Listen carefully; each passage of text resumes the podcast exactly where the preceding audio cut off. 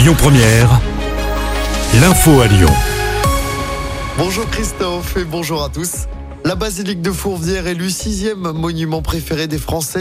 14 sites étaient en lice et c'est le château fort de Sedan dans les Ardennes qui a été élu par le public cette année. Le verdict a été rendu hier soir lors de l'émission Le monument préféré des Français, émission présentée par l'animateur lyonnais Stéphane Bern. Le maire de Givor condamné, Mohamed Boudjelaba, écope de 4 mois de prison avec sursis pour violence. Cela fait suite à une altercation en mars 2022 avec un habitant de la commune. Ce dernier écope de la même peine. Le maire de Givor va faire appel de sa condamnation. Le dispositif FR Alert testé aujourd'hui au nord de Lyon. Si vous habitez à Villefranche ou Arnas, vous êtes susceptible de recevoir un SMS d'alerte ou un signal sonore vous indiquant un danger à proximité. Il n'y a pas d'inquiétude à avoir, il s'agit d'un exercice mené sur le site industriel de Stockmeyer. Dans l'actualité locale également, ce drame près de Lyon hier. Un retraité est mort écrasé sous son tracteur. Ça s'est passé hier en fin de matinée à Haute-Ivoire. La victime s'est retrouvée coincée sous son tracteur agricole qui s'est retourné. Le tracteur semble s'être renversé car il était situé dans un champ en pente. Habitant à Feur, le septuagénaire venait souvent jardiner dans cette résidence secondaire. Une enquête a été ouverte.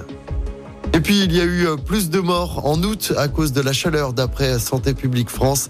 400 personnes de plus que la normale sont décédées en raison des épisodes de canicule et ça concerne surtout les personnes âgées de plus de 75 ans.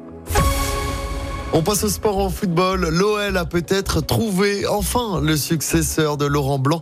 Selon plusieurs médias, c'est Fabio Grosso qui devrait être le nouvel entraîneur de l'OL.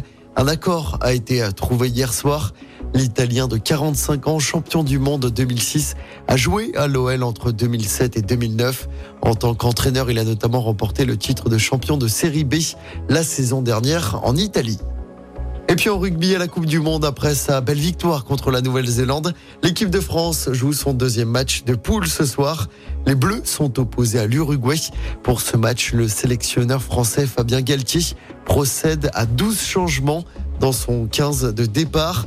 Le Lyonnais Romain Taofi Fenoua est titulaire. France-Uruguay, coup d'envoi du match à 21h au stade Pierre-Mauroy de Lille. Un match à suivre en direct sur TF1.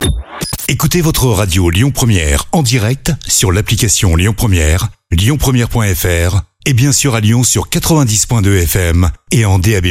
Lyon Première